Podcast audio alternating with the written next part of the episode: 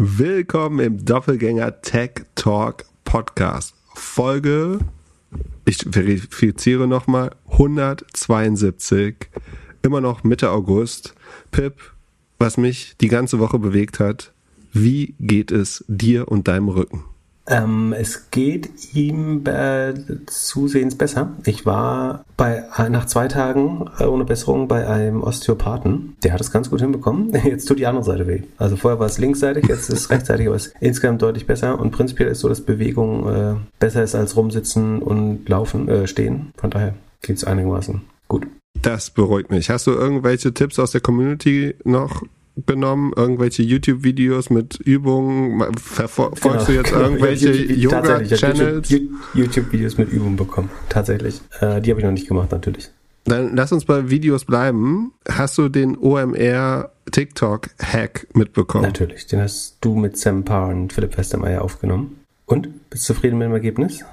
Ja, da wollte ich mit dir drüber sprechen. Also, wer es nicht mitbekommen hat, in der Knossi-Folge von dem OMR-Podcast kam am Ende ein 5-Minuten-Bit von Sam Parr.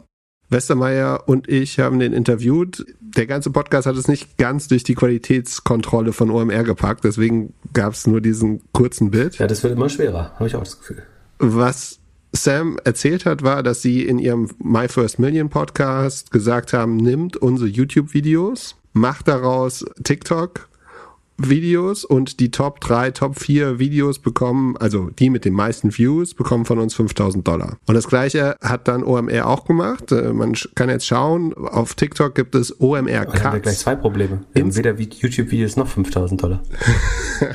genau. OMR Cuts hat jetzt 19,4 Millionen Views Bestes Video ist von Knossi, als er erzählt, wie er TikTok irgendwie zwei Stunden weggesuchtet hat. Das hat 3,7 Millionen Views. Und Westermeier scheint zufrieden zu sein. Er hat mir einen Screenshot geschickt irgendwann mit der langen Nachricht darunter. Moment, ich zitiere. Zitat Anfang. Alter. Zitat Ende. Äh, sie sind äh, in, in, die Top 10 gekommen mit dem Podcast, also wirklich Top 10 Deutschland. Aber die, die, liegt das, die Frage ist doch, also liegt das jetzt wirklich an TikTok oder liegt das an Knossi? Ja, das war auch meine Knossi, erste Frage. Knossi-Folge hätte ja auch so zu einem zumindest deutlich, deutlichen Anstieg geführt. Ja, wahrscheinlich hätte Knossi in die Top 20 gereicht. Und Sie sind der Meinung, es war TikTok. Aber, und jetzt kommt der Punkt, warum ich es nicht machen würde, alle Accounts, auch der Account, der so viele Ergebnisse hat, nutzt OMR als Marke. Also der Kanal mit den meisten Views heißt OMR Reviews, gehört nicht OMR, sondern halt irgendeinem, irgendeiner, irgendeinem Nutzer. Und ganz so geil für die Brand ist es dann nicht. Also, wie siehst du das? Würdest du das so machen? Wäre dir die Brand egal, Hauptsache die Reichweite? Also, wenn jemand das OMR Hot Takes nennen würde und keinen blauen Haken bekommt, da hätte ich kein Problem damit. Wenn es äh, mit Reviews ist natürlich ein Problem, ähm, aus vielerlei Gründen, also vor allem, weil OMR ein Produkt das Reviews heißt. Ich glaube, dann, wenn man das nutzen will, das Potenzial ist schon so groß, dass man auch die Zügel ein bisschen loslassen muss. Also obwohl ich sonst so Marken darauf klucke wie eine Henne. Wir haben ab und an so Diskussionen äh, über Marken, wo ich immer sagen, der ja, obwohl wir wechseln es ab. Manchmal sagen, bist du strikter, manchmal ich. Ja. Also ich glaube, ein bisschen Slack muss man den Usern geben. Wie gesagt, wenn es jemand irgendwie Hot Takes oder Outtake oder sowas nennt, fände ich es total okay.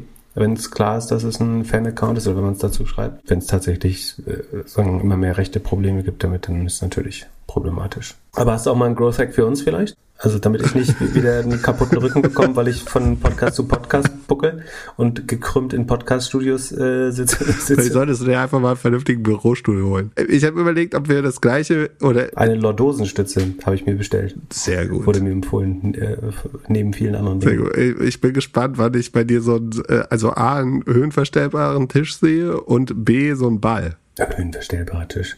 Ja, irgendwann kommt, kommt so ein Bein in dein Büro. Weißt du, wie das aussieht in der Wohnung?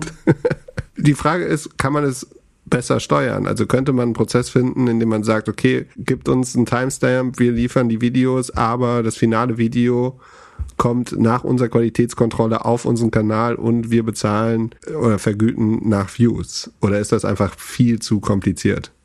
Kann man machen, aber dann raubt man den Teilnehmern ja die Chance, das Video zu promoten eventuell oder? Obwohl, nee, doch, die können natürlich dann das Video in unserem Kanal promoten. Die Frage ist ja auch, ob das 100% organisch viral zustande gekommen ist, das Ergebnis immer für 5000 Dollar. Man kann dafür auch viel kaufen, glaube ich. Unter anderem Views.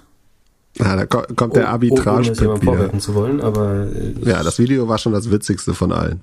Und Knossi zieht halt einfach. Okay, dann machen wir nächstes Mal oberkörperfrei und du erzählst was Lustiges. Knossi hat schon ein T-Shirt an. Lass uns weitermachen. Äh, Arbeitsmarktfrage. Und zwar mit Blick auf den Arbeitsmarkt und besonders Logistik, Pflege und Gastro, also alles, wo Remote Work nicht wirklich funktioniert und Bezahlung auch nicht so gut ist, äh, wird die Nachfrage nach gutem Personal extrem groß. Wie schätzt du die Entwicklung ein äh, in den Branchen? Wird da einfach überall abgeworben oder wird durch Technik, Technologie Sachen kompensiert ähm, oder machen Firmen dicht? Wie, wie würdest du dort agieren in den Märkten, in denen es halt händeringend an Personal fehlt? Ich würde erstmal ein bisschen wie immer differenzieren. Ich also prinzipiell würde ich sagen, ich glaube nicht, dass man das mit Technologie und Technik lösen kann, äh, mit Ausnahme von Logistik. Ich glaube, bei Logistik, ich glaube, Truckfahrer wird vorübergehend ein Remote-Job werden und langfristig äh, wird es den Job nicht mehr geben. Also einfach, weil am Anfang wirst du relativ autonome Trucks haben, wo Menschen in Notsituationen eingreifen oder in un, un, sagen, ungeahnten Situationen eingreifen, ähm, das aber von aus irgendeiner Zentrale tun, würde ich vermuten. Äh, und irgendwann werden sie wegrationalisiert, also wenn es um Truckfahrer geht. Ne? Ich glaube, im Lagerhaus kann man auch noch, also man kennt ja so von Ocado oder ähm, anderen Anbietern diese voll, oder Amazon, Alibaba, diese vollautomatisierten äh, Warenhäuser. Das heißt, ich glaube, da wird man Leute tatsächlich einsparen. Und ich finde das letztlich auch gut, weil das, das ähm, ist, ist glaube ich, nicht die, die wertvollste Arbeit. Ich glaube nicht, dass man auf der letzten Meile so gut einsparen kann, ehrlich gesagt. Beziehungsweise bin ich überrascht äh, oder gespannt, was man da finden wird. Ähm, aber wenn wir zum Beispiel auf Pflege und Gastro kommen, Pflege kann ich mir nicht vorstellen. Da kann man vielleicht ein bisschen beim, bei der, nicht Buchhaltung, bei der Dokumentation einsparen äh, und digitalisieren. Gastro, ich sehe manchmal auf LinkedIn irgendwelche Influencer, die dann ähm, total erregt posten, dass sie von irgendeinem Roboter in einem Diner bedient würden, der ihnen jetzt die Cola bringt. Das ist nicht meine Vorstellung von, von Gastronomie letztlich. Also ich glaube, dann würde ich mir lieber zu Hause Freunde einladen und äh, so und kochen. Ähm, wenn ich rausgehe, dann will ich eigentlich schon äh, bedient werden und auch Menschen um mich herum haben. Ich glaube nicht, dass so Robo-Restaurants, ich glaube, für Lief als Lieferdienst sind Robo-Restaurants total sinnvoll. Als Bewirtung stelle ich mir das nicht besonders toll vor, ehrlich gesagt. Also das Problem werden wir mit Technologie in Pflege und Gastro, glaube ich, nicht lösen was müsste man dann tun? Also klar wird sich da abgeworben. Ein, bisschen, ein Problem ist, du kannst ja einfach sagen, Löhne erhöhen. Das geht aber zum Beispiel bei Pflege nicht, weil am Ende zahlen das ja Krankenkassen und wenn die ihre Sätze nicht erhöhen, dann kann man auch die Löhne nicht erhöhen. Also es ist gar nicht möglich, das Gehalt noch höher anzupassen. Bei Gastro könntest du mit Löhnen Konkurrenz machen natürlich. Und wenn du die Menschen fragst, dann ist es oft so, dass insbesondere in der Pflege oft Geld sicherlich was Wichtiges, aber nicht das nicht unbedingt oder zwangsläufig das Primärproblem. Also Leute wünschen sich viel öfter irgendwie Anerkennung, oder vernünftige Zeiten. Also das Problem ist ja, dass durch den Personalmangel musst du noch mehr arbeiten, musst Sonderschicht machen, äh, hast noch weniger Zeit für die Patienten, das macht den Job noch unerträglicher. Ähm, oder es ist sozusagen, wenn du das aus total guten Motiven machst, weil du gern mit Menschen, für Menschen arbeitest, dann kannst du ausgerechnet das nicht, weil du total überlastet bist. Hm, dann geben selbst die Leute, die den Job eigentlich lieben, ihren Job auf. Das sind eigentlich die viel größeren Probleme, glaube ich. Ich finde es fast ein bisschen anmaßend, dass wir das jetzt beurteilen. Äh, es gibt einen guten Podcast dazu. Der äh, Gründer von Hey Jobs hat einen Podcast, der heißt Unentbehrlich. Da geht es genau um solche Themen. Äh, den würde ich einfach, weil da die tatsächlich Betroffenen sprechen, äh, nämlich Handwerker, Pflegearbeiter äh, und so weiter. Wen das wirklich interessiert, ich glaube, für die ist das ein guter Podcast. Es gibt vielleicht auch andere, aber die kenne ich nicht. Unentbehrlich heißt er. Da werden genau solche Probleme gelöst und da versteht man sehr gut zumindest, was die Betroffenen, nämlich die, die Leute, die in diesen Berufen arbeiten, ähm, was die wirklich juckt und wie die das sehen. Das äh, würde ich anmerken. Ansonsten, ja, wie gesagt, ich glaube, Geld ist immer eine Sache, also das muss man auch lösen. Äh, ich glaube, die Leute in diesen Berufen verdienen zu wenig. Meine Befürchtung ist, dass Pflege wie Gastro wird, nämlich dass man irgendwann mit Trinkgeld aufwertet, dass die Pflegerin oder der Pfleger mit dem Opa ein bisschen mehr Zeit verbringt äh, und äh, in Ruhe sein Essen und nicht äh, so brutal schnell gefüttert wird. Ähm, so, da, ich glaube, das wäre fast zwangsläufig die äh, Konsequenz, die passiert, sagen, dass das Trinkgeld subventioniert wird, weil der Staat nicht genug dafür zahlt für Pflege. Aber das Problem wird natürlich nur noch größer, gerade bei Pflege, weil die Gesellschaft weiter unter überaltert. Ähm, ich halte es kurzfristig ist natürlich immer Zuwanderung die Lösung, aber Einerseits müssen wir das tun, andererseits ist ja auch vollkommen klar, dass die Leute dann in Polen und der Ukraine und Bulgarien fehlen oder in Philippinen oder wo auch immer wir die Pflegekräfte herholen. Ich finde das schon auch, das hat definitiv auch eine nicht soziale Komponente, ähm, wenn ich einfach anderen Gesellschaften die wichtig, die gebrauchten Kräfte, ausge, ausgebildete Kräfte klaue. Es ist was anderes, wenn man unausgebildete Leute holt und die hier ausbildet, sondern würde ich sagen, dann tut man vielleicht den Ländern sogar was Gutes, weil die Geld zurückschicken oder später zurückgehen können, selber ein Business aufbauen. Wenn ich ausgebildete Kräfte klaue, ist es eigentlich nicht so richtig gut, würde ich sagen. Ähm, obwohl natürlich dafür alle plädieren, dass man nur die best ausgebildetsten Leute aus anderen Ländern ähm, anwerben sollte. Aber es ist insbesondere in der EU, glaube ich, sehr kompliziert, wenn wir das komplett so weitermachen.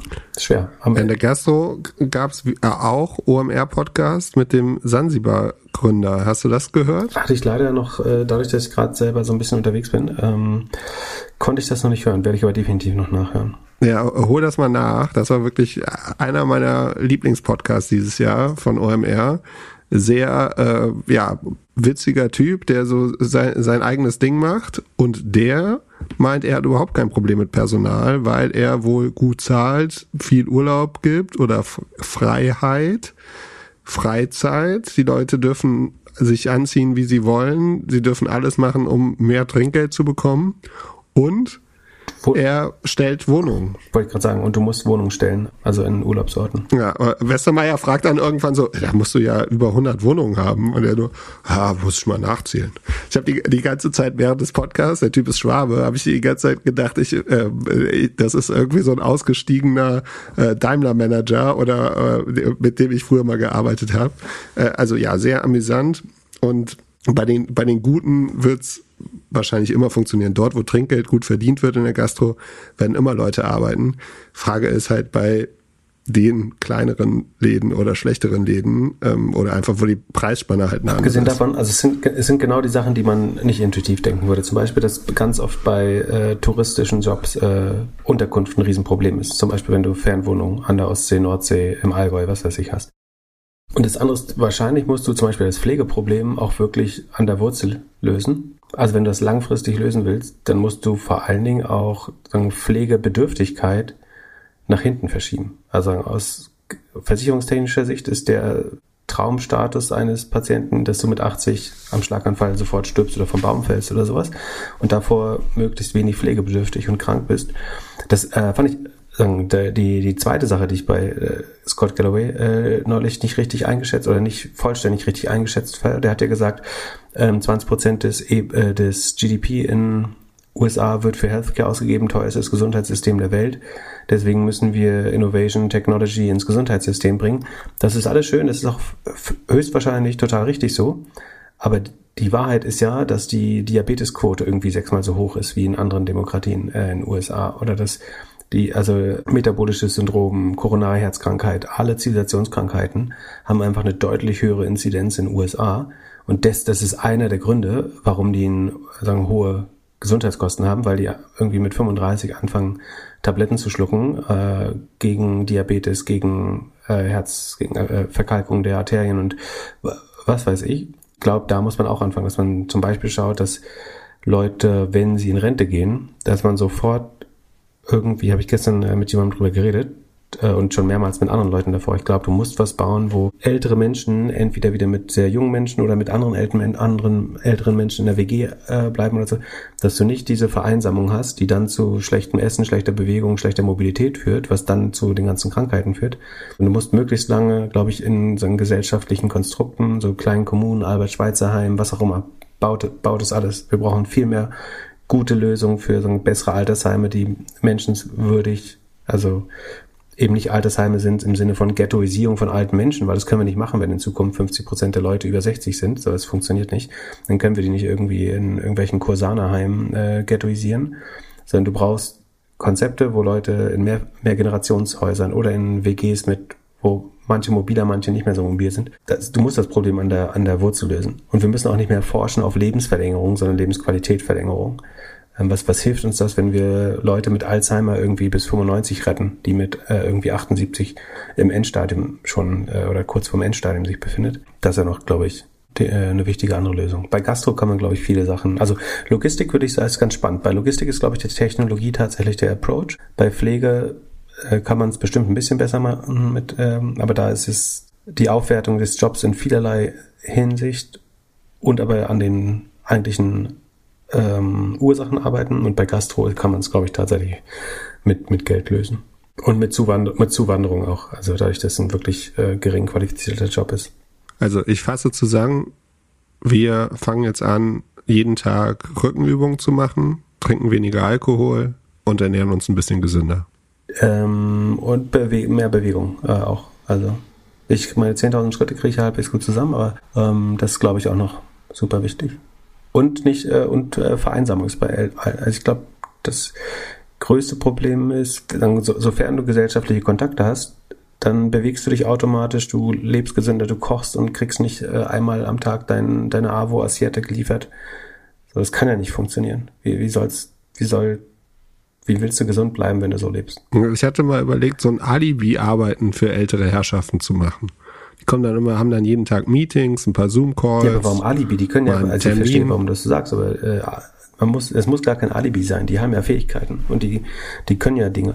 Also das brauchen wir außerdem. Also das, ich glaube, dass du so ein freiwillige, nicht ich ho hoffentlich nicht, weil sie die Rente aufbessern müssen, aber weil wir haben ja Arbeiterlosigkeit. Das heißt, ein Rentner, der jetzt noch halbtags arbeitet, nimmt niemand seinen Job weg, höchstwahrscheinlich. Und wenn jemand noch Kuchen backen will für einen Kaffee oder die, keine Ahnung, Bäume schneiden im Garten, ich, oder was auch immer also die Qualifikation ist, wir, wir brauchen diese Leute alle. Idealerweise, es gibt ja durchaus Leute, denen Arbeit merkt. Es gibt Leute, die haben ihren, wollen ihr Lebensamt ähm, sozusagen verdient beenden und das ist total okay.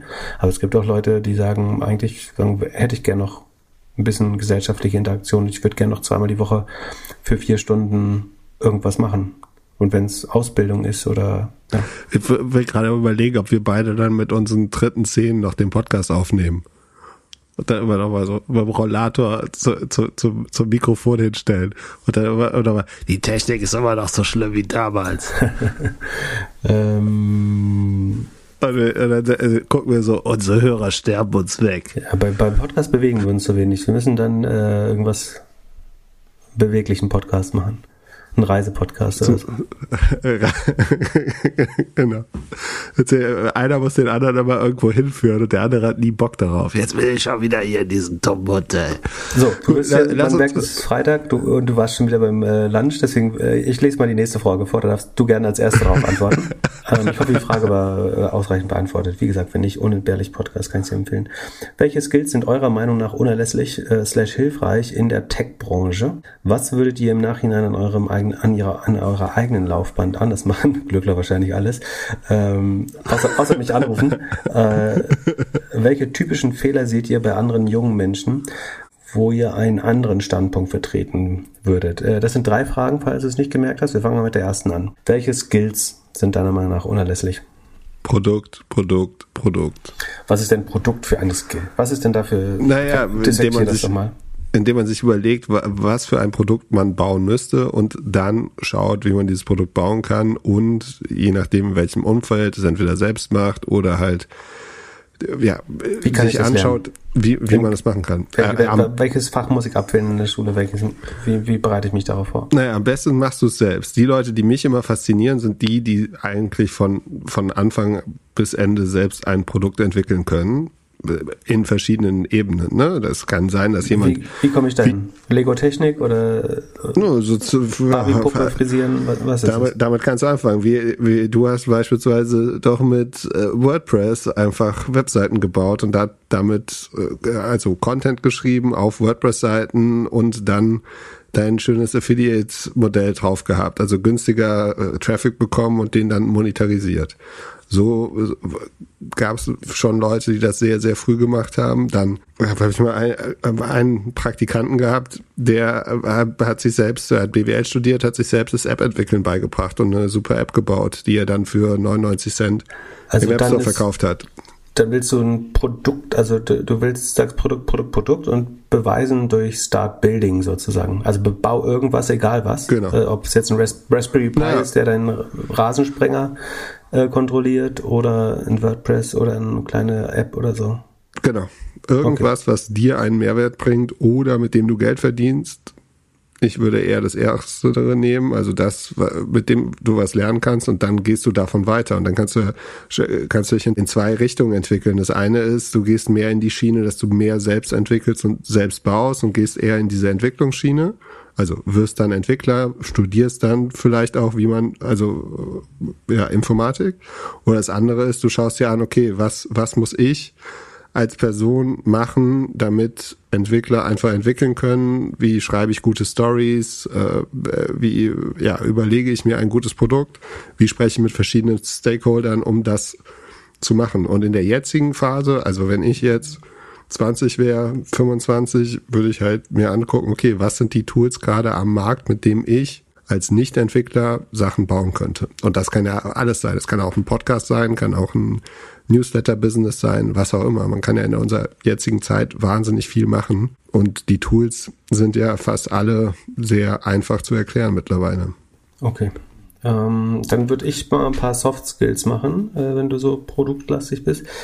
Ich glaube, die, die ultimative Skill ist, das sagt, ähm, der sagt äh, Philipp Westermeier sagt das auch immer. Ähm, ich glaube tatsächlich, Neugier ist unerlässlich und ich, ist was, was ich immer versuche irgendwie rauszufinden bei Kandidaten und Kandidatinnen auch. Äh, Es klingt natürlich total banal, aber ich glaube, es ist, um das so ein bisschen aufzudröseln, ich glaube, was dazugehört für mich ist, aus Eigenmotivation zu lernen. Also dass Menschen Dinge verstehen wollen, dass sie äh, nicht zum Lernen animiert werden, weil das kann eh nicht funktionieren. Äh, also dass sie, ich frage zum Beispiel in Interviews immer, sagen, wem folgst du, was liest du, wie bildest du dich weiter, wer ist gut und vor allem warum ist jemand, also jeder sagt ja äh, die, die drei Twitter-Accounts, die vielleicht so mit für SEO relevant sind, kann jeder sagen, aber warum jetzt die und nicht andere oder warum? Ich glaube, das hilft einem zu erklären, ob Leute wirklich daraus was lernen äh, und lernen wollen und, und das breite Interessen haben. Ich glaube, das ist für die, die Frage war jetzt für die Tech-Szene, aber ich glaube, so selbst für eine breitere, breitere Industrie oder Zukunft äh, ist das eine super wichtige Skill. Jemand, der neugierig ist, wird immer neue Lösungen finden, wird immer innovativ sein und wenn nicht, wird er aus, aus reiner Faulheit wahrscheinlich trotzdem bessere Lösungen bauen. Dann glaube ich, eine super wichtige Skill ist auch nicht nur für Tech, sondern insgesamt Priorisierung. Also du kannst das also aus Produktsicht sehen, dass diese Einschätzung von Aufwand äh, und Impact also, dass Leute nicht einfach Dinge in Reihenfolge abarbeiten, sondern dass sie gut verstehen, wo schaffe ich mit wenig Aufwand den größten Impact und andersrum, was ist auch unerlässlich. Also, was muss gemacht werden und dann von den nice to haves, wie kriege ich am meisten Impact mit gegebenem Aufwand oder andersrum mit gegebenem äh, Aufwand den Maximum, äh, anders, ja, du weißt schon, mit äh, den, ja, den, den, Irgendwas mit 80, 20. Genau, den äh, gegebenen Output mit minimalem äh, Aufwand meine ich natürlich. Ähm, total schädlich zum Beispiel ist Perfektionismus, äh, im, gerade in der Softwareentwicklung. Wenn du Leute hast, die Dinge nicht starten, weil sie nicht perfekt sind, die Ausreden finden, dass sie das und das nicht können und das und das nicht können, weil dann in zwei Prozent der Fälle der Browser abstürzt oder so. Das ist absolut tödlich und kostet dich Jahre am Ende. Das heißt, diese sehr gesunde Priorisierung und auch wirklich die Fähigkeit, Dinge hinten überfallen zu lassen, wenn sie, also genau zu wissen, was, da muss man vielleicht wieder differenzieren, wenn du im Banking arbeitest, kannst du sowas nicht machen. So, da muss, müssen Dinge funktionieren. Aber wenn du eine SaaS-Software baust äh, und du bist in den, vor der Series A noch, dann, weil das für irgendeine Berufsgruppe oder irgend äh, der in Luxemburg wohnt oder was weiß ich, nicht funktioniert, dass Leute dann sagen, das können wir jetzt nicht live schalten, sowas finde ich unerträglich und finde es dann auch schwer, mich zu kontrollieren, ehrlich gesagt. Das ist einfach fucking scheißegal. Das ist fucking scheißegal, weil es gibt zehn andere Leute, die das Produkt gerade nicht nutzen können, weil, weil es nicht rauskommt. Ähm, oder wenn man das bauen würde, stört es eventuell, also wie, wie auch immer. Ich glaube, es ist klar geworden, was ich meinte. Meine Frage dazu, wann war das letzte Mal, dass du angesprochen wurdest, ob die Webseite auch auf EA 4 funktioniert? Ja, das ist ein super Beispiel zum Beispiel. Das ist irgendein Browser mit 0,36% Verbreitung äh, crasht. Also, ähm, ja, sehr gutes Beispiel. Oder im, im, Opera nicht. Das geht im Opera nicht. Und äh, irgendein Entwickler nutzt, nutzt Opera.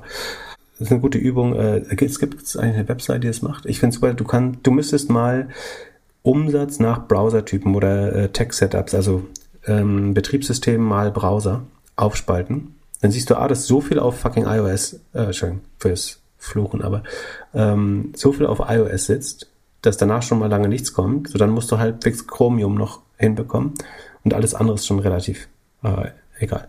Wie auch immer. Also, ähm, Priorisierung ist wichtig.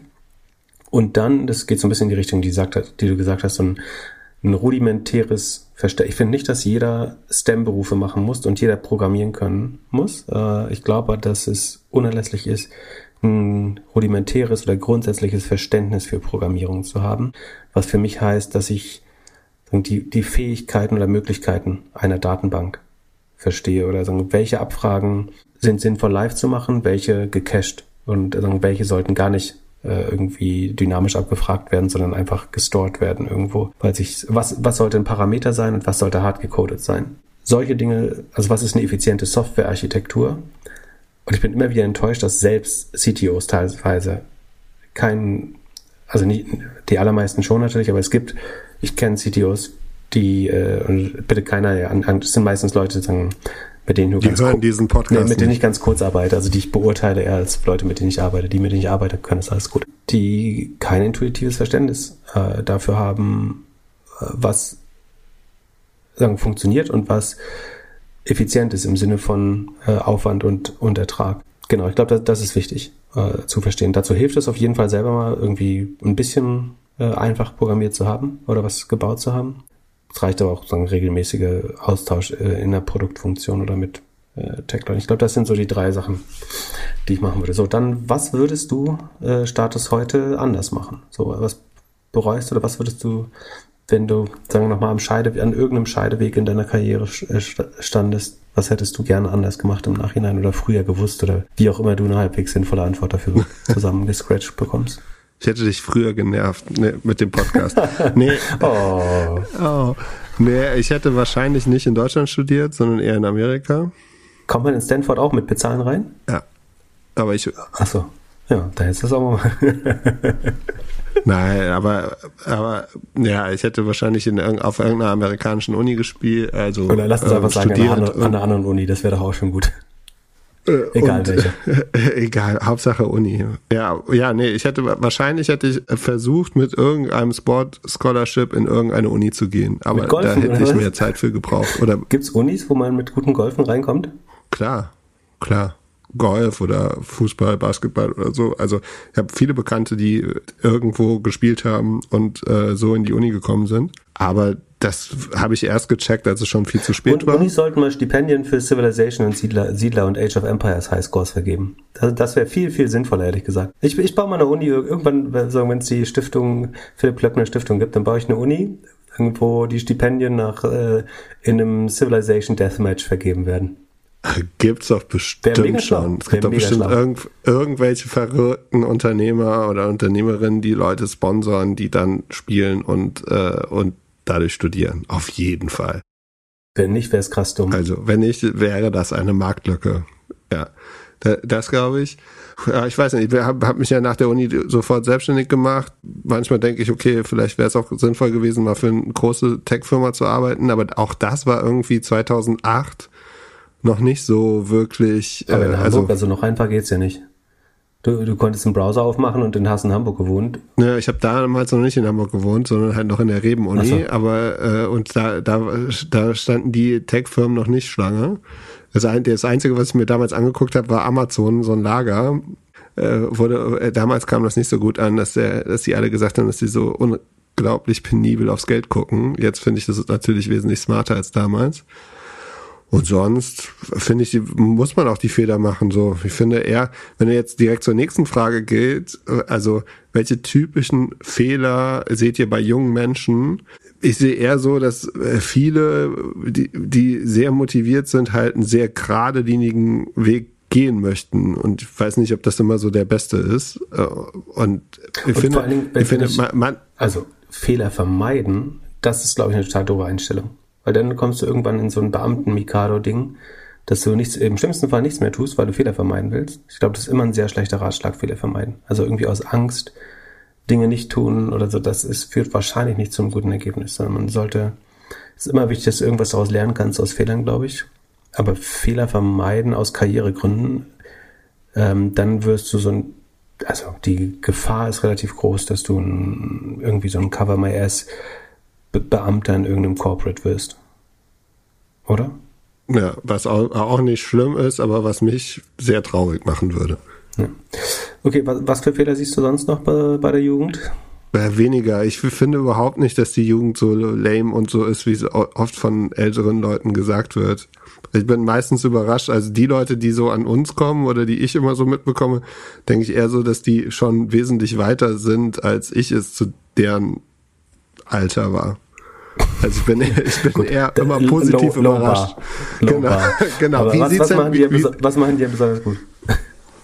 Ja, die haben alle Drive, die machen alle irgendwas so. Die, ich denke denk oft, dass sie irgendwie mit 18 oder so schon so weit sind, wie ich vielleicht mit 25 war. genau. Pip guckt jetzt und denkt so, nee, er nicht. Er denkt, alle, die sind dumm, die Kleinen. Nee, aber nicht dabei als du. Ja, wie sie, äh, nein, nein, nein, Spaß. ähm. Lass uns erstmal über deine Laufbahn sprechen. Wir nehmen uns jetzt mal die nächsten 20 Minuten Zeit. Erklär uns doch mal deine ganzen Fehler. Wo wärst du damals gerne anders abgebogen? Äh, also ich brauche nicht 20 Minuten. Ich würde tatsächlich, also was, das soll nicht heißen, dass ich nichts falsch gemacht habe, aber ich glaube, dass ich im Nachhinein, es gibt, glaube ich, karrieretechnisch nichts, was ich wirklich bereut habe, glaube ich. habe so ein bisschen, ich habe nicht lange genug überlegt vielleicht, aber ähm, ich glaube, es ist schon wichtig, dass man sich so gut wie möglich auf sein Glück vorbereitet äh, und das Glück dann auch zulässt, also dass man opportunistisch sich traut, Chancen äh, zu greifen. Also die meisten Leute, die ehrlich sind, werden dir immer sagen, ihre Karriere ist ein Ergebnis von vielen Zufällen und das war auch bei mir so. Und dann, du musst, es gibt so diesen Spruch, 50 Prozent des Lebens ist showing up oder morgens aufstehen und äh, irgendwo hingehen. Ich glaube, du musst diese Chancen schon ergreifen, um das, diesem Glück quasi die Bahn zu geben. Ich, es gibt nicht so Once-in-Lifetime-Chancen, glaube ich. Es gibt schon auch Dinge, die man ablehnen muss. Also wenn man sich nicht wohlfühlt, dann, ist schwer, wie, wie unterscheidet man ja, du brauchst halt einen moralischen Kompass letztlich. Ich glaube, prinzipiell sollte man im Zweifel eher mal aufs Schnellboot raufspringen, aber eben auch nicht.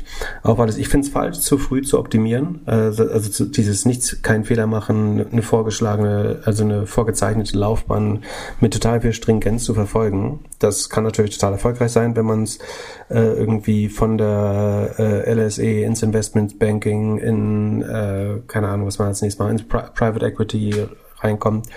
Toll, wenn das funktioniert. Und natürlich gibt es diese Fahrtabhängigkeit, äh, dass die Karriere mal ein bisschen von deiner Vorstation geprimed wird.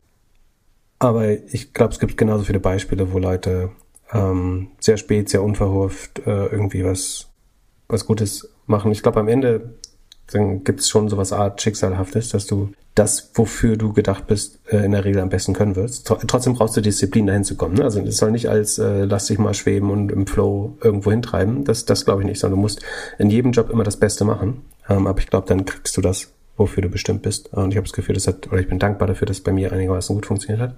Was ich, ich eine Sache, die ich, äh, glaube ich, falsch gemacht, also ich habe zu lange, sagen mich wenig so innerhalb der Industrie äh, ausgetauscht also bei Ideal haben wir immer so ein bisschen teilweise anerzogen bekommen, teilweise sehr über uns selber gedacht, dass wir so die äh, Steinmetze Freimaurer des SEOs sind und wir dürfen niemandem sagen, was wir machen, weil wir uns einiges darauf eingebildet haben. Äh, das soll nicht überheblich klingen. Ich glaube, wenn, wenn du glaubst, dass du das, was du machst, richtig gut machst, dann musst du, musst du vielleicht einfach ein bisschen älter werden, um zu sehen, dass es auch cool ist, das weiterzugeben. Ähm, wir haben, ich habe das, ich persönlich habe das auf jeden Fall ähm, glaube ich, nicht, nicht genug gemacht und mich nicht genug ausgetauscht. Sonst hätte auch ich noch besser werden können natürlich, weil man natürlich selber dabei auch lernt.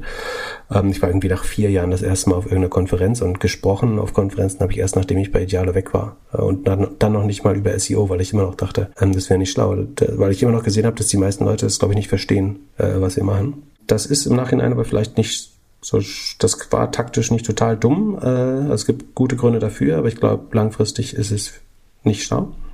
Ich glaube, es ist schlau, so früh wie möglich eine, so, sobald man was hat, für das man steht oder sich selbst so ein bisschen erkannt hat, eine Personal Brand aufzubauen. Ähm, ist nicht, dass ich das bereue oder so, aber ich äh, glaube, das ist schlau, wenn man weit kommen möchte. Ich kenne kaum Leute, die sehr exponierend, sehr erfolgreich arbeiten und nicht äh, na, ist natürlich ein Wahrnehmungsbias, ne? so ein Survivor-Bias. Du siehst die lautesten natürlich immer am meisten und ähm, das das verzerrt natürlich die Wahrnehmung ein bisschen. Aber ich glaube schon, dass es äh, schlau ist, stringent und zielstrebig zu kommunizieren, äh, sobald man was gefunden hat, für das man stehen möchte. Wie gesagt, ich glaube, es ist wichtig, auch Chancen abzulehnen, die man. Es gibt mal noch nicht dieses Once-in-a-Lifetime-Problem, dass du irgendwie nachts im Bett liegst und du musst dich zwischen zwei Jobs entscheiden und du hast das Gefühl, deine, das wird jetzt das Einzige sein, was dein Leben entscheidet. Ich glaube, das ist nicht so. Ein gutes Beispiel zum Beispiel, dann wie ich zu, zu Rocket oder ins Rocket-Umfeld gekommen bin, ist ja, dass Olli Samba mich gebeten hat, ihm Laden äh, Idealo nachzubauen, mehr oder einen zweiten oder einen weiteren Preisvergleich. Und ich habe das mehrmals, also nicht nur einmal, sondern mehrmals ablehnen müssen. Und natürlich denkst du, ja, dann war es das halt mit Rocket. So, das ist, das ist das im wahrsten Sinne des Wortes das Schnellboot und du hast gesagt, ich will keinen Sitz haben.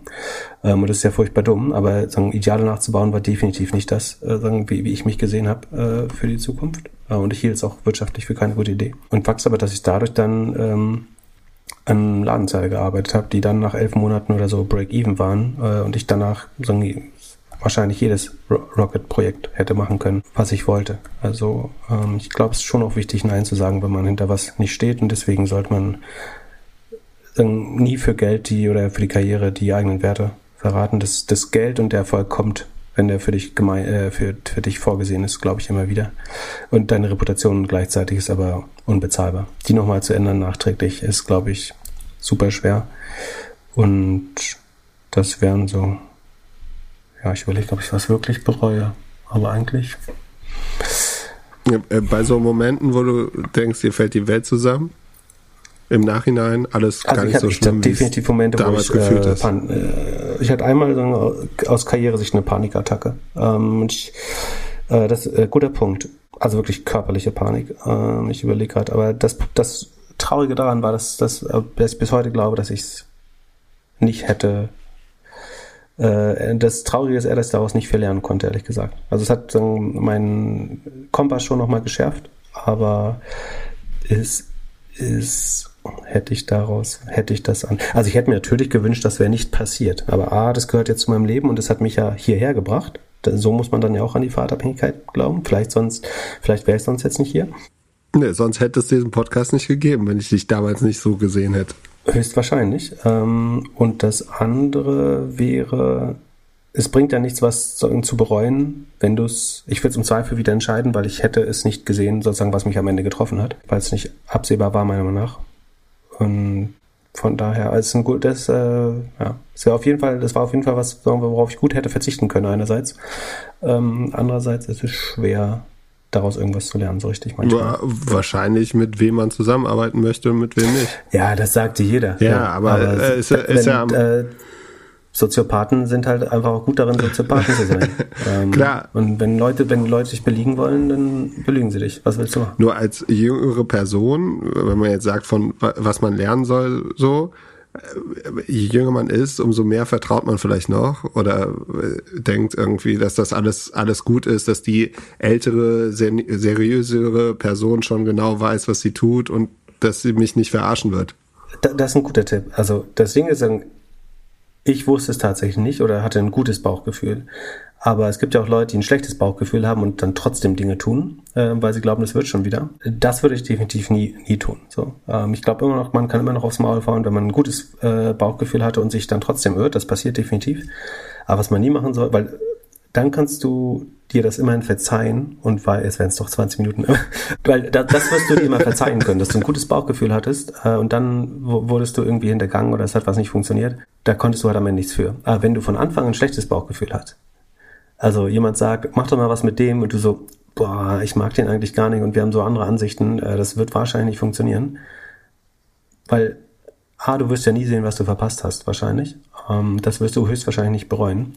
Und gleichzeitig, wenn du gegen deine eigene Überzeugung was gemacht hast, für andere oder weil du dachtest, das wird schon oder so, dann musst du später dir zuschreiben als Fehler. Äh, und auch das, den Fehler kann man mal machen, aber das ist deutlich schwerer, glaube ich, zu verknapsen, als wenn man ähm, einigermaßen unverschuldet oder überraschend in irgendwie welche dumme Situation gekommen ist. So, genug Real Talk. Jetzt lass mal Zahlen machen. Äh, was macht Bill.com und wie waren die Earnings? Ja, du hast jetzt Angst, dass. Ist dir sowas noch nicht passiert? Ich habe, ich mache hier Striptease und du. Willst du nicht noch jetzt was wie, nachlesen? Na gut, dann machen wir Bilder. Du kannst, kannst gerne noch was nachlegen. Ich weiß ja nicht, was die Fragen sind. Alles gut. Äh, ich muss auch ein paar Background-Gespräche führen vorher, vorher und äh, dann komme ich nochmal auf das, auf das zurück. ah, zufällig kam hier noch eine Frage rein. genau. Warum hat Glück dann neuerdings ein Hemd anfragen, zum Beispiel viele Leute? Äh, ich, also, für den Style. Ich mache doch jetzt hier die Jan Delay-Transformation. Mich gibt's jetzt nur noch im Hemd. Ich glaube, du racest schon wieder heimlich irgendwelche Runden oder so. Es handelt sich hierbei nicht um Anlageberatung. Keine spezifischen Kauf- und Anlageempfehlungen. Keine Anlageberatung, keine Rechtsberatung, keine Steuerberatung und auch keine Aufforderung zum Kauf oder Verkauf von Wertpapieren. Die Verantwortung für solche Trades liegt bei euch. Philipp und Philipp haften nicht für eure Verluste. Philipp und Philipp und Philipp können die Risikodisposition der HörerInnen nicht einschätzen. Ihr entscheidet selber, was ihr kauft und tragt dafür auch die Verantwortung. Alles könnt ihr auch nochmal unter doppelgänger.io slash Disclaimer nachlesen. So, also Bild.com ist äh, im weitesten Sinne ein Debitoren-Management-Tool, würde ich es nennen, ähm, was vor allen Dingen dadurch auffällt, dass es in allen SaaS-Rankings, wo man das Revenue-Wachstum ähm, mit Profitabilität und so weiter, also wo man sich die äh, Rule of 40 zum Beispiel anschaut, äh, insbesondere im Vergleich zur Bewertung, ranken die immer relativ gut äh, tatsächlich und äh, sind immer eine der Top-Aktien. Wir haben die auch noch nie so wirklich angeschaut, wenn ich mich recht erinnere. Deswegen würden wir mal drauf gucken. Sind heute 15% im Plus übrigens. Wow. Ich glaube, weil sie gestern reported haben, äh, waren über Nacht 19% im Plus, jetzt sind es noch 15 übrig. Sind 18 Milliarden wert. Also sie waren vorher bei 78 Millionen, sind jetzt bei 200, dann sind es 150 Prozent, 156 Prozent gewachsen. Also deswegen dementsprechend, wenn ich jetzt hier die Rule of 40 mal durchziehe, Sekunde, ach geil, die habe ich noch gar nicht drin. Aber kann ich im Kopf ausrechnen. Also wenn wir das Operating Margin mal nehmen, statt ähm, Operating Cashflow ist minus 10 Millionen, das sind 5 Prozent bei 200 äh, Millionen, 150 Prozent Rule of 40. Äh, noch um das kurz abzuschließen, also sie wachsen brutal dreistellig über die letzten Quartale, also seit Q1. Achso, die haben ein abweichendes Finanzjahr auch, ähm, kann man im Sheet ganz gut sehen. Also sind die letzten vier Quartale um über 100% gewachsen, haben eine Gross Margin von 78,3, die leicht ansteigt immer weiter. Ähm, das ist natürlich gut, das ist so in dem Bereich, wo man sein will mit Software. Die Kosten steigen langsamer, naja, je nachdem. Jetzt gerade steigen sie langsamer, das kann man noch nicht abschließend sagen. Operative Marge ist noch minus 36 Prozent äh, oder wenn man eine Sonderabschreibung mit reinnimmt, minus 40 Prozent. Tatsächlich ist das bei so viel Wachstum natürlich aber okay pro forma. Und dann eben der Operating Cashflow ist äh, minus 10 Millionen. Das wären minus 5 Prozent von 200. Damit wäre die Rule of 40 150. Und was jetzt aber besonders ist, ist, dass Bill.com sehr anorganisch wächst, also durch Übernahmen. Das, man muss eigentlich da immer das organische Wachstum trennen von dem äh, M&A-Wachstum, denn Bill.com hat zuletzt Divi übernommen ähm, und Invoice to Go. Dadurch kommen natürlich diese hohen Wachstumsraten zustande. Das heißt nicht, dass eben, dass sie wie blöde neue Kunden gewinnen. Das tun sie schon. Also sie haben, hatten vorher 121.000 Kunden, jetzt haben sie 158. Das ist das organische Wachstum, ihr eigenes. Dazu kommen aber 20.000 Divi-Kunden und 220.000 Invoice-to-Go-Kunden. Also ist halt die Mischung. Man muss das so ein bisschen dissektieren. Ich muss mal gucken, was die kosten. Man zahlt dafür 30 mal Sales und das ist äh, für, für jetzt schon relativ teuer, würde ich sagen dafür, dass der Operating Cashflow gerade mal so plus minus null ist. Und es ist, Sekunde, muss ich mal überlegen, Market Cap ist jetzt noch 16 Milliarden. Ah, die geht ja heute wieder hoch, also doch eher 17, 18 Milliarden. Und sie sind schwer negativ noch.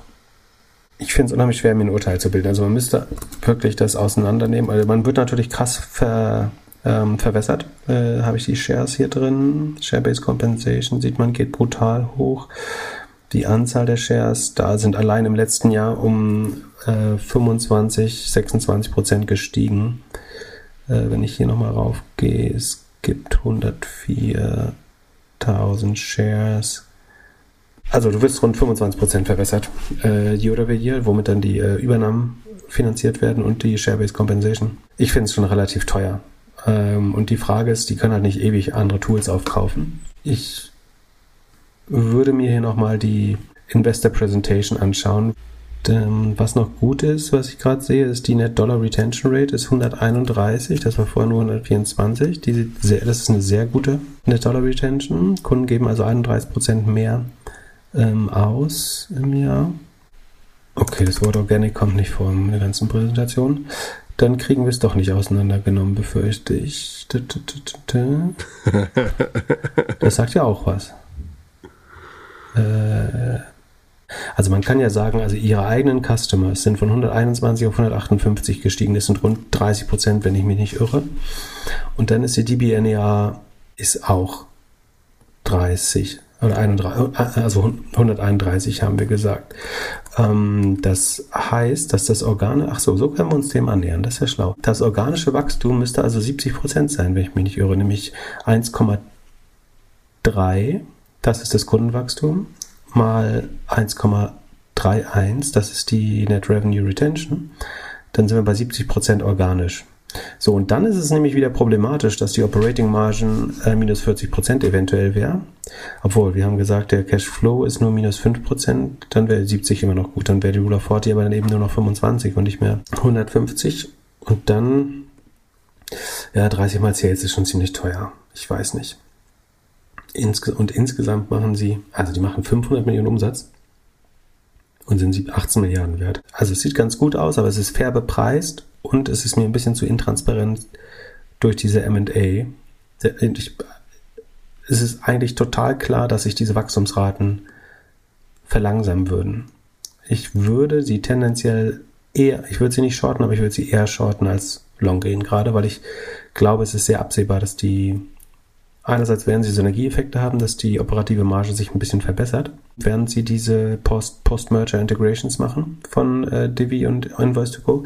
Andererseits wird das Wachstum sich aber dann eben auch auf das organische Wachstum verlangsamen. Und das wird wahrscheinlich zu Enttäuschungen und sinkenden Kursen führen. Aber sie, sie liefern gute Zahlen ab. Ne? Also sie haben jetzt positiv überrascht, haben besseren Outlook als gedacht gesendet, deswegen 20 Prozent hoch oder 14 sind noch übrig jetzt. Äh, sie sind äh, auch wahrscheinlich, ich guck mal kurz, was die Year-to-Date-Performance ist, aber die wird hervorragend sein. Digga, das kann nicht sein, ey. Wir haben einen Zoom-Call, aber ich kann hier nicht mal im Chart in, in Google Finance rumklicken. Wie schlecht kann man sowas programmieren? dass dieses ganze schöne asynchrone Internet, ey, das einfach gar nicht funktioniert. Gut, man muss dazu sagen, wir haben aber auch eine harte Latenz. Ein gutes, ja, wir haben ein bisschen Latenz, aber das ist ein gutes Beispiel für effiziente Entwicklung. Dass zum Beispiel mal jemand schaut, also ich wette, der Year-to-Date und One-Year-Chart wird zehnmal öfter angeklickt als sechs Monate oder fünf Jahre. So. Und die zwei Sachen zum Beispiel zu cachen und in dem Moment, wo ich das eingebe, das zu prefetchen, dass diese zwei Charts schon im Hintergrund vorgeneriert werden weil die Wahrscheinlichkeit, dass ich das klicke, signifikant hoch ist, würde die User Experience so krass verbessern. Und dass da mal jemand, jetzt kannst du sagen, das ist eher ähm, Produkt als vielleicht Technik, aber ähm, sich solche Fragen zu stellen, das sind Leute, mit denen ich gerne arbeiten würde. Die, die checken, der Use Case, wer, wer irgendeine Aktie eingibt, und wenn ich schon, sagen wir, mein eigenes Produkt dann nach oben stelle und andere Konkurrenten dafür verdränge, dann mach's halt wenigstens nutzbar wie auch immer. Also sie sind, haben dem Tech-Crash ganz gut gestanden, sind nur minus 20 Prozent year-to-date. Auf Jahressicht ausgeglichen sogar. Und die letzten fünf Jahre haben sich aber verfünffacht, also sehr gut gelaufen. Ich würde nicht davor warnen, aber ich habe, ich sehe signifikantes Potenzial, dass durch die Verlangsamung der Wachstumsraten, wenn man keine neu, neuen M&A-Targets findet, das runtergeht. Und man muss halt immer bedenken, dass man bei den, beim M&A stark verwässert wird. Ähm, das wäre so mein Take. Ist aber ansonsten, also die machen schon viel richtig, ne? Die werden größer, ähm, bleiben einigermaßen, also verbrennen nicht zu viel Geld dabei. Also der Cashflow ist eigentlich auf äh, vier Quartalssicht ist der positiv äh, sogar. Kann man nicht sagen. Ist gut exekutiert. Äh, ich würde fast davon ausgehen, dass es so sehr altes Softwaremanagement ist, für die das nicht die erste Firma ist, äh, die sie bauen. Hast du deine On-Schuhe wieder an auf deiner kleinen Reise? Oh, ich habe einen Riesenfehler gemacht. Und zwar habe ich mir blind On-Schuhe gekauft, die ich richtig schick fand von der Farbe. Und dachte, ich nehme, da ich das dritte oder vierte Paar On-Schuhe ist, die ich habe, nämlich die Größe, die ich immer habe, pack die in meinen Koffer äh, und fahre schön, schön hier nach Sachsen. und dann merke ich, die sind mir zu klein. da, da, das finde ich so scheiße, äh, dass ich jetzt gleich nochmal mein Judgment zu den Zahlen überdenken muss. Ähm, Ja, Moment, Moment, Moment. Kann es nicht einfach sein, dass deine Füße dicker geworden sind? Das verbitte ich mir, solche Äußerungen. Also das ist definitiv nicht der Grund. ähm, ich probiere es nochmal, äh, ich mache nachher nochmal ein kaltes Fußbad und check's dann, aber dass ich bei der gleichen Größe auf einmal mir die Schuhe nicht mehr passen, das, äh, das finde ich sehr doof von, also so, das ist für D2C, vor- also ganz ehrlich, das sagt mir nächstes Mal muss ich wieder in einen fucking Laden gehen äh, und kann die D2C-Experience nicht machen. Äh, und das ist nicht gut für die, für die Rohmarge von On, eigentlich, wenn das so oft passiert. Aber gut, ähm, einmal verzeih's, Ja, vor allem, äh, vor allem nicht gut für die Re Retourenquote. Genau, das außerdem. Und äh, die Rohmarge leidet übrigens auch. Die leidet aber angeblich unter Flugpreisen, weil die Schuhe äh, unter anderem nach Asien geflogen werden müssen. Oder aus Asien hierher wahrscheinlich eher. Und deswegen ist die Rohmarge im Vergleich zum Vorjahr von 61% auf 55 runtergegangen. Das ist natürlich nicht so schön, aber das, lustigerweise reicht das noch, um ein super Geschäft zu machen für On. Schätz mal, wie viel, wie, wie viel On noch wächst? Also On macht so Laufschuhe für früher ambitionierte Jogger und hippe Großstädter, in, inzwischen für jedermann. 50% Marktanteil in der Schweiz übrigens an Laufschuhen. Also nicht, nicht alle Sneaker, sondern Laufschuhe. Ähm, in Deutschland um die 10%, in Amerika geht's Richtung 10%. Ja, die wachsen mindestens 20, 30 Prozent noch. Ja, noch 66,6%. Wow. Also genau, genau zwei Drittel. Und in welchen Märkten? auf 290 Millionen, also werden mit, also haben eine komische Saisonalität. Das Q3 wird nochmal stärker sein, über 300 Millionen, und dann wird das Q4, weil die äh, im Winter Leute nicht so viel bei uns tragen, äh, schwächer sein. Aber es ist sehr, sehr gute Chance, dass sie, äh, Sekunde Run Rate, sind sie schon bei 936,5 Millionen. Also sie werden im Q3 auf, äh, auf Run Rate Basis äh, auf jeden Fall die Milliarde knacken. Also haben sie auf Milliarde, also sie haben es schon auf Runrate Basis, wenn du so willst, aber äh, sie werden es im Gesamtjahr zwei- äh, 22 höchstwahrscheinlich auch schaffen. Wie gesagt, 55 ganz solide Cross Margin. Ich glaube, Nike ist gar nicht so viel besser. Äh, 46 sogar nur bei Nike. Krasse Scheiße. Und was machen sie wohl? Also sie haben eine 10% höhere Rohmarge als Nike. Was werden sie machen? Klamotten machen sie, Abo machen sie, was machen sie noch? Ich warte auf die Golfschuhe. Das Krasse ist, sie erhöhen, sie, sie erhöhen die Preise nochmal um 10, Pro- also um 10 Euro. Äh, Das heißt, die Gross Margin wird sich nochmal richtig verbessern. Es sei denn, dass sie es so sehr erhöhen, dass Leute sich die Schuhe nicht leisten wollen. Aber das glaube ich fast nicht. Ich glaube, die meisten On-Kunden ist scheißegal, was dieser Schuh kostet. Und deswegen ist es schlau, da 10 Euro drauf zu sch- äh, schlagen. Damit werden sie wieder mindestens auf ihre alten 60% Rohmarge kommen. Und außerdem schlägt das halt 100% ins EBIT durch. Also du kaufst halt einen Schuh statt für 120 Euro für 130 Euro. Und On verdient daran statt, ähm, 100, was habe ich gesagt, 120, statt 65 Euro verdienen sie 75 Euro. Das heißt, ja, die Rohmarge geht deutlich hoch und du hast ähm, eigentlich 10 Euro, die direkt mit ins EBIT gehen mit jedem verkauften Schuh. Aber Moment, sie haben doch auch mehr Kosten, oder? Es wird doch teurer in der Produktion, teurer in der Logistik und, und, Wenn du und. 10 Euro auf den Preis draufschlägst für den gleichen Schuh, das ist 100% EBIT. Also, ich, also, man, äh, es betrifft nur 80% des Sortiments, also es sind äh, umgerechnet dann 7%, aber es sind bestimmt die eher häufig verkauften Schuhe, also ich würde sagen, die Rohmarge geht wieder auf 60% plus hoch. Ich würde sogar, also ich habe echt überlegt, ob ich die kaufe. Ich finde es ganz spannend. Also sie wachsen mit äh, 67%, haben eine saugute Rohmarge für Sportbekleidung. Ähm, das liegt am D2C, ich glaube, weil viel D2C bestellt wird.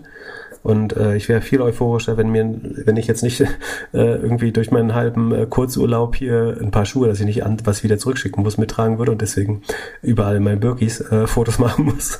Ähm, so, jetzt rechnen, jetzt überleg mal, sondern die wachsen mit, äh, mit zwei Dritteln gegenüber dem Vorjahr. Von 175 auf 290 Millionen. Wie viel Verlust äh, machen sie noch prozentual? 30 Prozent. ähm, sind 9% im Plus. Also sie wachsen mit fast 70% und sind schon operativ, also nach Gap, ob oder nach ihr, äh, das sind Schweizer, also IFRS wahrscheinlich, sind sie 9% positiv, 26 Millionen ähm, operatives Ergebnis. Net Income sogar noch höher, warum das? Achso, äh, äh, oh, alle leiden unter Foreign Exchange Problemen, äh, Wechselkursen. Äh, wenn du in der Schweiz sitzt, scheint es ganz okay zu sein. Ja, nur die Schweizer nicht. Ja, also aus den äh, 26 wären nochmal mit Währungseffekten 49 äh, Millionen Gross äh, Net Income. Und das wäre eine Marge von 17 Prozent sogar. Äh, haben genug Cash das Inventar steigt, aber mit 61 Prozent, das ist langsamer als der Umsatz. Äh, von daher, das ist logischerweise, wenn du mehr verkaufst, musst du mehr auf Lager haben. Deswegen ist, dass die Inventories hier ansteigen, würde ich nicht sagen. Also man wünscht sich natürlich, dass die Ware sich schneller dreht, aber 61 ist ja kleiner als 66, von daher ist es gut. Ähm, Cashflow ist negativ, weil sie einkaufen wahrscheinlich. Äh, ist das, könnte saisonal sein.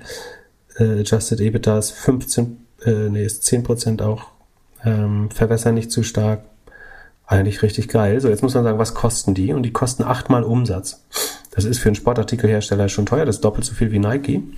Ähm, Nike hat ungefähr 14, 15 Prozent operative Marge. Aber wenn du überlegst, dass On noch 66 Prozent wächst und schon 9 Prozent hat, wie gesagt, es kostet doppelt so viel pro Umsatz äh, Euro oder Dollar oder Schweizer Franken. Aber ich finde, und Nike wächst, glaube ich, gerade gar nicht mehr, weil die, die hängen jetzt ihren Vorjahresvergleichen, weil jeder joggen wollte während Corona, weil nichts anderes mehr durfte ist, hängt Nike seinen Vorjahresvergleichen hinterher und macht, glaube ich, knapp negativ oder plus vier Prozent. So, jetzt warten wir wieder auf das langsame Internet. Minus ein Prozent Nike. Und in dem, in dem gleichen Markt macht On halt plus 66 Prozent. Von daher finde ich schon geil und ich glaube, mit der Preiserhöhung äh, wird es nochmal richtig gut.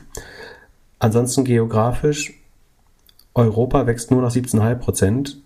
Nordamerika verdoppelt sich aber und ist der größte Markt bei Weitem inzwischen. Von den 290 Millionen kommen 181, das müssten 290, 181, so rund 60 Prozent sein, würde ich schätzen. Ja, äh, rund 60 Prozent sein, kommt aus Nordamerika schon.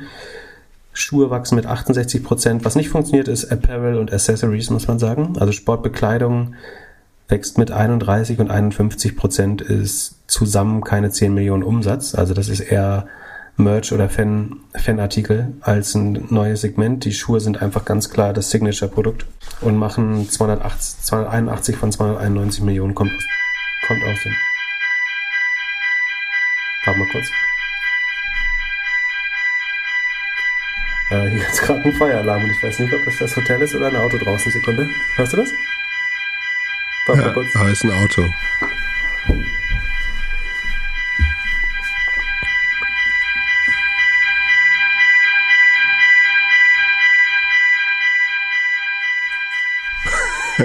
also, Pip ist weg. Er überlegt noch, ist es das Hotel? Oder vielleicht das Auto?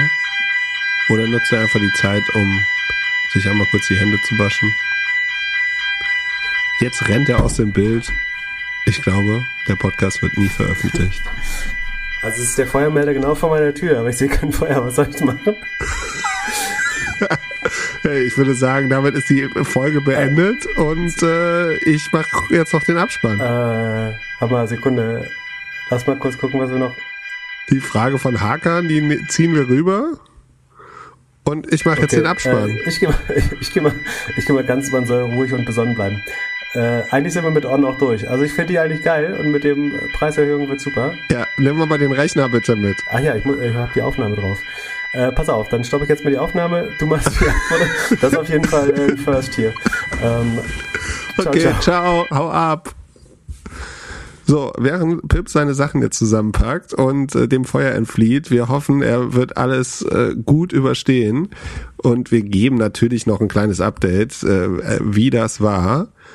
Wünsche ich euch ein schönes Wochenende und nimmt euch kurz euren Kalender raus und schreibt am Mittwoch 21 Uhr Doppelgänger in Friends auf Twitch. Und zwar diesmal mit Juliane Ellers und Annie Schmitz. Wahrscheinlich kennt ihr den Podcast schon, You Never Drink Alone.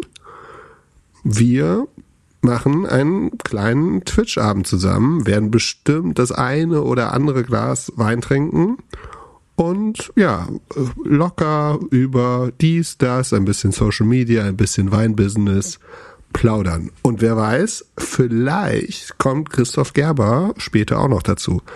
Also, habt ein schönes Wochenende. Wir hören uns am Mittwoch im Podcast Player und sehen uns am Mittwochabend um 21 Uhr auf Twitch.